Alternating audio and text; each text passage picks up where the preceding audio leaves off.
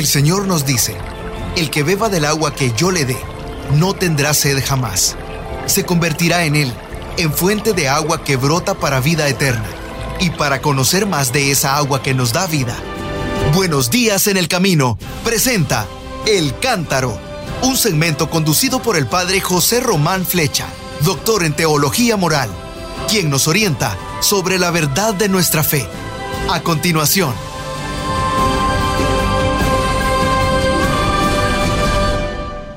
Mis queridos hermanos, tengo mucho gusto en compartir con ustedes unas reflexiones sobre Matías, el elegido por Dios. Estos personajes que aparecen en el libro de los Hechos de los Apóstoles son muy interesantes y muy actuales también para nuestra propia vida. ¿Qué nos dice Matías? Bueno, para empezar nos dice que las decisiones de Dios son impensables, son inescrutables. Y eso lo sabe bien el que procura vivir en la presencia de Dios, ¿no es cierto? Nuestros planes no siempre coinciden con los suyos. Eh, lo digo sonriéndome porque lo he experimentado y lo estoy experimentando hoy mismo mientras grabo este programa. La elección de Matías deja bien claro esto, que nuestros planes no siempre coinciden con los planes de Dios. A ver, había muchas personas en Jerusalén que habían apostado por un hermano que se llamaba José y le apellidaban Barsabás. ¿Y por qué? ¿Para qué apostaban? Porque hacía falta uno que viniese a suceder a Judas en el grupo de los doce apóstoles. Repito, muchos habían apostado por José Barsabás y sin embargo el elegido fue Matías. Nadie lo pensaba. Bueno, ¿y de dónde provenía? No lo sé. Sí sabemos que su nombre es una abreviación de Matatías, que podría significar don del Señor don de Dios. En este caso, el nombre yo creo que se ajusta muy bien a la misión de la persona. ¿Por qué? Porque se puede decir que Matías es un auténtico don que el Espíritu concedió a la naciente iglesia en Jerusalén. Aquel elegido vino a ocupar el puesto que Judas Iscariote había dejado vacío con su muerte. Mm, volvamos un poco sobre ello. Al darse cuenta de las consecuencias de su traición, Judas parece haber puesto fin a su vida. ¿Por qué? ¿Qué le pasó? ¿Es que era un avaro y se apropiaba del dinero? ¿Es que quería aquel dinero para favorecer a un grupo revolucionario? ¿Es que esperaba que Jesús fuese eso, un revolucionario, un guía, un líder de un movimiento de sublevación contra el Imperio Romano y al ver que nada de eso sucedía, él perdiera las esperanzas, perdiese el encanto por Jesús, ¿cómo sería? Bueno, el caso es que las tradiciones se refieren entonces a un campo que fue comprado con el precio de su iniquidad. Un campo que desde entonces se llamaría aquel Damá, que quiere decir campo de sangre, Así lo cuenta el Evangelio según San Mateo en el capítulo 27, versículos 7 al 8. Pues bien, según el libro de los Hechos de los Apóstoles, después de la ascensión de Jesús a los cielos, Simón Pedro convocó a los discípulos con el fin de que se reunieran para elegir a un suplente, a un sucesor de Judas, el traidor. Lo cuenta el libro de los Hechos de los Apóstoles en el capítulo primero, los versículos del 15 al 26. Simón Pedro sabía que seguir a Jesús era la clave auténtica del discipulado. Por eso el candidato tenía que ser un seguidor de Jesús a lo largo de su vida pública, es decir, uno que lo hubiera seguido desde su bautismo hasta el día en que había sido llevado de entre los suyos. Además, el elegido tenía que haber sido un testigo, pero un testigo no de cualquier cosa, ni de cualquier momento, ni de cualquier episodio, un testigo de la resurrección del Señor. Pues bien, llegado el momento, los 120 hermanos, que así los llama el libro, los 120 hermanos que formaban entonces la iglesia naciente de Jerusalén, se reunieron y presentaron a dos candidatos. Uno de ellos era José, pero todos lo llamaban Barsabás, que significa el hijo de Sabás. Y muchos lo conocían también con el nombre de El Justo. Y el otro era Matías. Solo el nombre ha llegado hasta nosotros. No sabemos si llamaban también con el nombre de su padre, si tenía un apodo. No, Matías nada más. El texto nos recuerda una oración de aquella comunidad de seguidores de Jesús, seguidores del Señor. Una oración que evoca la confianza que brotaba de la fe. Dice así esa hermosa oración.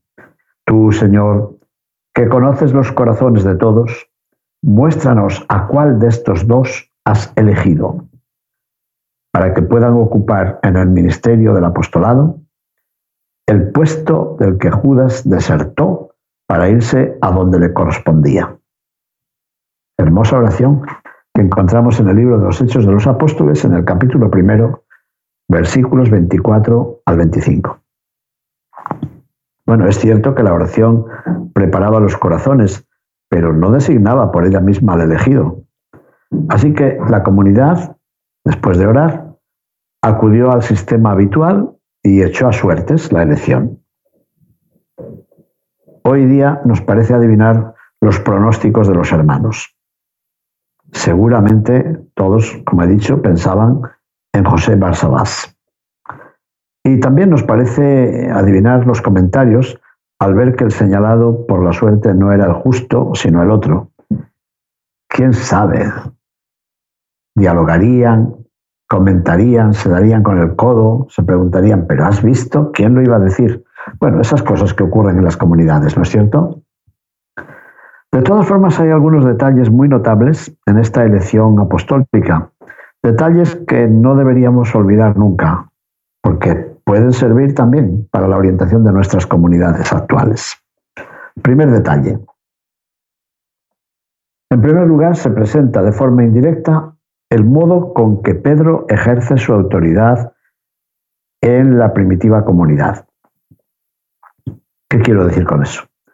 Que no se apresura él a designar al nuevo apóstol, no, no toma él la iniciativa, sino que decide contar con los hermanos y decide someter su juicio al resultado de la elección que hayan hecho. Con este motivo, San Juan Crisóstomo, padre de la Iglesia, arzobispo de Constantinopla, anota que Simón Pedro no había aún recibido el Espíritu Santo y por tanto había de obrar con la simple prudencia humana y la prudencia humana le aconsejaba que pidiese la opinión a todo el grupo. Así que apelando a la suerte, Simón Pedro evitaba fomentar la envidia y también evitaba la rivalidad entre todos los hermanos. Después hay un segundo detalle que yo creo que merece nuestra atención.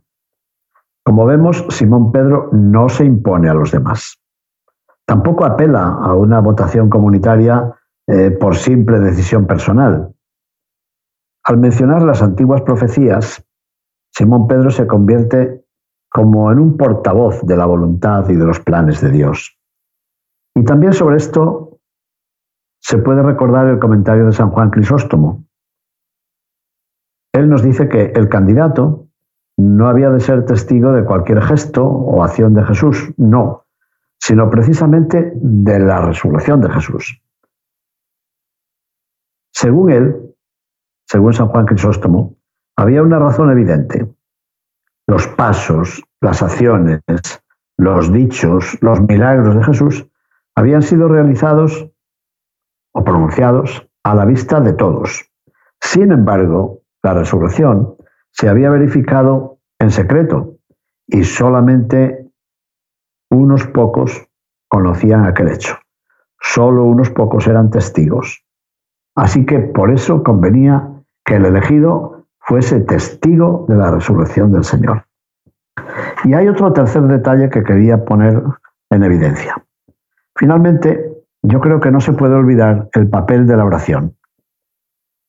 Recordamos la oración de los discípulos antes de la elección entre los dos candidatos. Observa también San Juan Crisóstomo que al orar no dicen, Señor, elige a uno No, sino que dicen, Señor, muéstranos a cuál has elegido. ¿Por qué? Porque saben que todo ha sido ya conocido por Dios, todo ha sido ya prefijado por Dios. No le piden a Dios, elige al mejor, sino muéstranos a quién tienes elegido ya.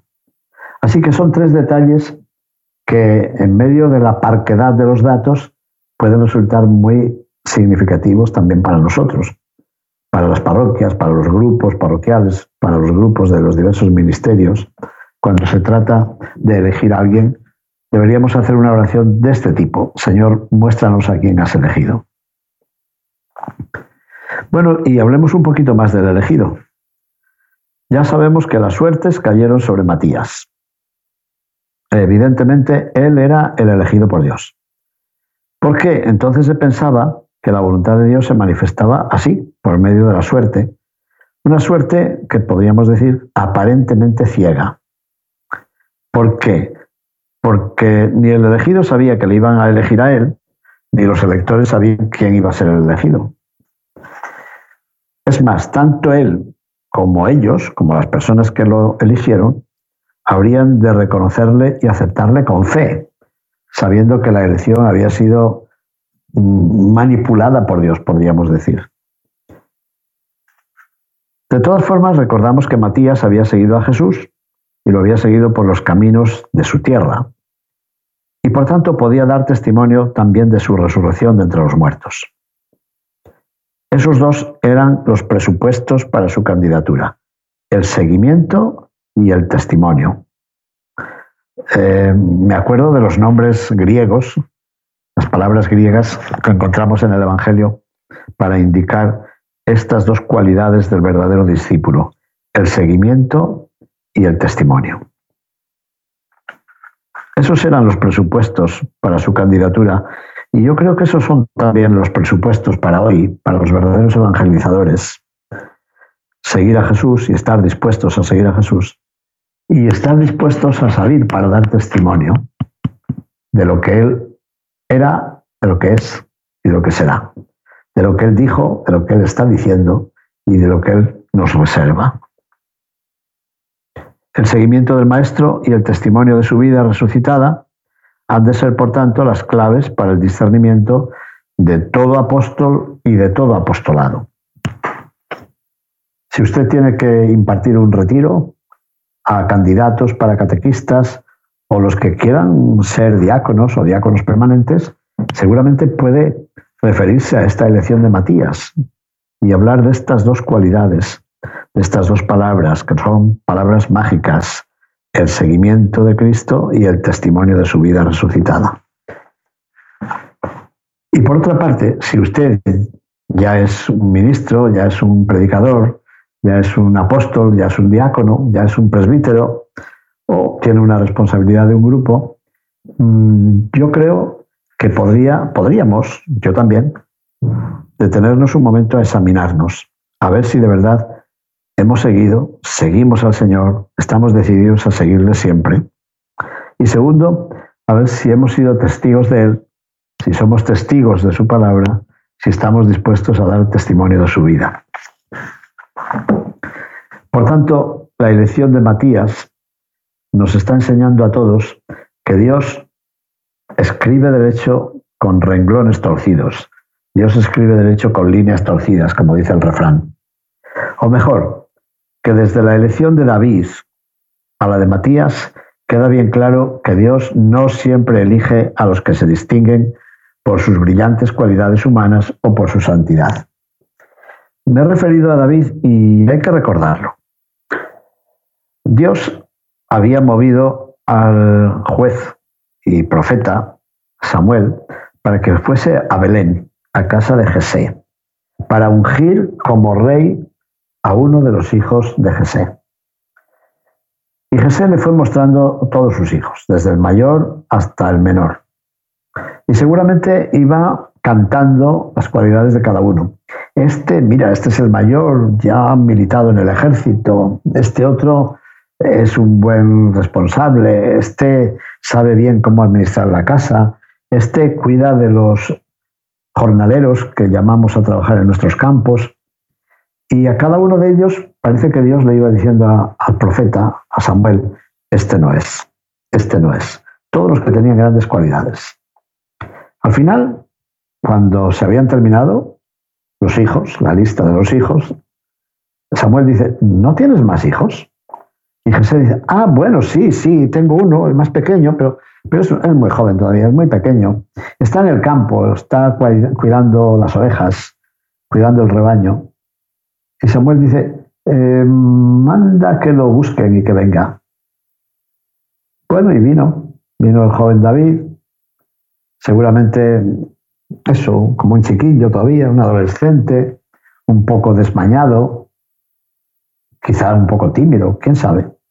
Y el Señor le dice a Samuel, este es, úngelo. Bueno, es un episodio muy hermoso, lo hemos oído y lo hemos leído muchas veces, pero nos dice que Dios elige al que Él quiere, no al que tiene grandes propiedades, no al que califica o cualifica para un puesto importante, sino aquel que con frecuencia parece que es el menos indicado. Bueno, y si esto pasó con el rey David, con el joven David, algo ocurrido ocurre también con Matías. Podríamos hablar de tantos otros, ¿verdad? Pues queda bien claro que Dios no siempre elige a los que se distinguen por su gran conocimiento, por su gran experiencia, por los muchos viajes que han hecho, por su capacidad para organizar una comunidad. No, Dios no siempre elige a los que se distinguen por sus brillantes cualidades, ni siquiera por su santidad. No siempre elige al mejor, al más bueno, al más santo. Así que Matías es para todos los cristianos una especie de imagen icónica, de icono, de ícono, del apóstol, del verdadero apóstol de Jesucristo. Como él, todo cristiano como se suele decir en mi tierra, todo cristiano que se precie, es decir, todo el que crea que tiene la vocación verdadera para ser un auténtico cristiano, todo cristiano se sabe elegido gratuitamente por el Dios que conoce la interioridad de las personas. Así que eso nos lleva a una oración de profunda humildad y de profunda gratitud. Señor, ¿y por qué me has elegido a mí? ¿No sabías que elegías al menos preparado.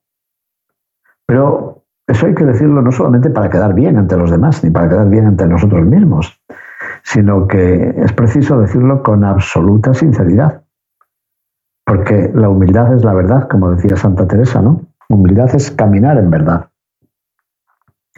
Así que como Matías, sabemos que hemos sido elegidos gratuitamente y graciosamente por Dios.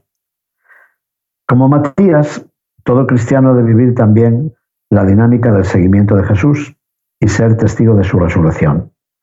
Y por tanto habrá que examinar cada día si de verdad estoy siguiendo los pasos de Jesús o estoy trazándome mi propio camino. Y si soy testigo de su resurrección o estoy viviendo un alejamiento de la comunidad, un silencio culpable, una mudez puesto que no transmito ni la palabra, ni los gestos, ni las acciones de Jesús. No somos testigos. En tercer lugar, yo creo que al igual que Matías, todo cristiano ha de ser acogido, ayudado, apoyado por la oración de la comunidad. Y ha de saberlo él. Ha de saber el cristiano que está destinado a integrar la comunidad, pero a integrarla de forma viva y de forma activa, no estando ahí pasivamente, recibiendo todo lo que la comunidad nos da, sino ofreciendo a la comunidad lo que podemos ofrecerle. Y finalmente, yo creo que, como a San Matías, a todo cristiano le es confiado el tesoro del Evangelio para que lo difunda por el mundo. El Evangelio me ha sido entregado y no solamente para que yo lo conozca, me lo sepa de memoria, está bien, para que lo discuta con otros, para que presuma ante los demás de conocerlo bien, lo cual sería un pecado, creo yo. No servir al Evangelio, sino servirme del Evangelio. Sino que he de ser consciente que el Evangelio me ha sido entregado para que yo, sí, lo conozca, lo viva, lo disfrute, viva de acuerdo con él y al mismo tiempo lo transmita. Y lo transmita con osadía, con generosidad, con alegría, con atrevimiento, sabiendo que a veces la transmisión del Evangelio puede costarme cara. Pensemos en los mártires, de los cuales ha hablado tantas veces el Papa Francisco, y pensemos en tantas personas que hoy, por ser coherentes, por transmitir el Evangelio, son orilladas, son despreciadas y a veces son perseguidas y peor todavía, a veces son asesinadas o son martirizadas. Bueno, cuando viajo a Padua, además de visitar la Basílica de San Antonio de Padua, me gusta mucho, cómo no, procuro ir a una gran iglesia, que es la iglesia de un monasterio benedictino, donde está un sepulcro, un sarcófago, que se dice que es la tumba de San Matías. Bueno, pues es bueno, es bueno con la mente al menos peregrinar ante su tumba, hasta su tumba, y decirle, tú eres para nosotros un buen modelo, eres una buena lección. Mis queridos hermanos, muchísimas gracias por compartir esta devoción y esta lección sobre San Matías, apóstol, para cerrar el número de los doce apóstoles. Gracias por ello, oremos unos por otros y muchas bendiciones. Buenos días en el camino presentó El Cántaro con el padre José Román Flecha.